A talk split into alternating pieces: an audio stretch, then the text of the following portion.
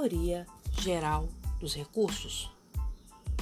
O recurso é um dos diversos meios de se impugnar uma decisão, por não estar de acordo com uma decisão proferida pelo juiz.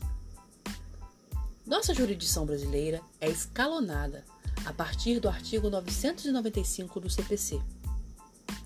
Dois recursos foram suprimidos no processo civil: o agravo retido e os embargos infringentes, que não mais se encontram no CPC. Toda vez que interpor um recurso, há sobre ele o juízo recursal, que ocorre através do juízo de admissibilidade, que é o juízo de conhecimento, e o chamado juízo de provimento ou de mérito.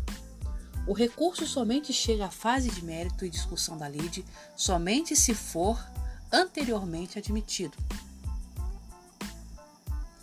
Deve ser interposto em um prazo de 15 dias úteis, de acordo com a tempestividade recursal, podendo ser não conhecido ou inadmitido se não for feito no prazo determinado. Na análise de mérito, será verificado a possibilidade ou não de ser apreciado o pedido elaborado ou acrescentado à questão em discussão. Para que o recurso seja admissível, é necessário que haja utilidade, o que significa que o recorrente deve esperar do julgamento recurso uma situação mais vantajosa do que a obtida com a decisão recorrida. Deve explicitar necessidade da sua interposição, demonstrando-se necessária a via recursal para o atingimento do seu objetivo. Entre artigos importantes ligados a esta questão, encontra-se os artigos 1003 e 1007 do CPC. O artigo 1003 estabelece a regra da tempestividade e a observância do prazo. No seu parágrafo 5, cita-se o prazo de 15 dias úteis, executados nos casos de embargo de declaração, que estão no artigo 1022, cujo prazo é de 5 dias pode ocorrer de alguma comarca onde o recurso for interposto seja feriado local e não um feriado nacional, instituído por uma lei municipal.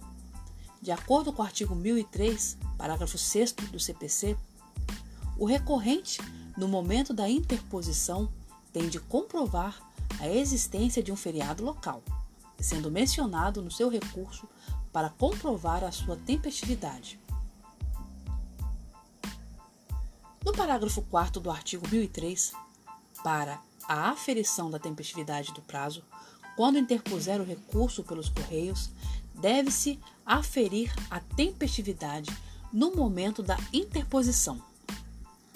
A partir deste dia, é iniciada a contagem do prazo. Porém, de acordo com a súmula 216, a tempestividade deve ser verificada no momento do recebimento que não deve ser aplicado nem entendido hoje, pois prevalece o artigo 1004. Já sobre o artigo 1007 do CPC, o recorrente, ao interpor o seu recurso, deverá comprovar o pagamento das custas processuais respectivas, que são fixadas no âmbito da Justiça Federal por lei federal e no âmbito das justiças estaduais por leis dos respectivos estados, salvo nos casos expressamente previstos em lei. O preparo é obrigatório, executando-se os beneficiários da justiça gratuita, a União, os estados, municípios e suas autarquias. E os casos de embargos de declaração e de agravo retido? Caso o pagamento seja insuficiente, deve ter cinco dias para complementação do pagamento ou até mesmo pagamento efetuado em dobro. Quando o recurso é interposto, ele será analisado pelo órgão superior. Assim, caso um juiz de primeira instância profira uma decisão e uma das partes sinta-se prejudicada, o recurso será encaminhado à próxima instância, no caso, os tribunais. O que difere uma instância da outra é que na primeira a decisão é proferida por, uma, por um único juiz que analisará o processo.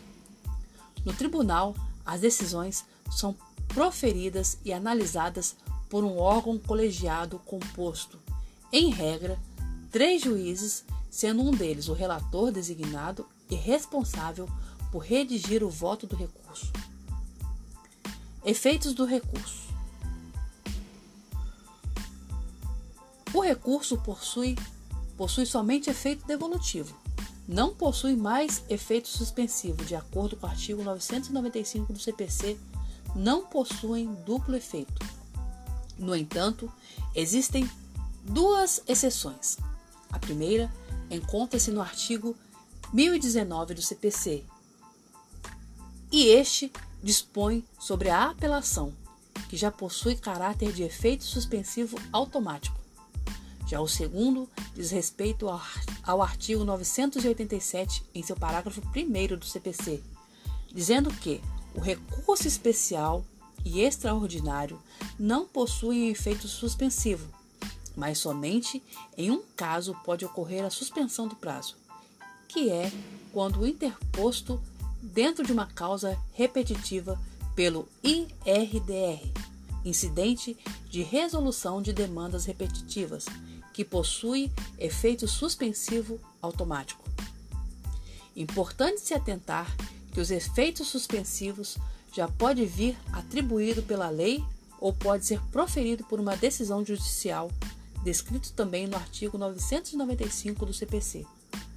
O desembargador relator, ao receber o recurso, também pode atribuir efeito suspensivo através de pedido elaborado no recurso ou até mesmo em separado, e apreciado pelo desembargador ao receber, descrito no artigo 932, inciso 2 do CPC.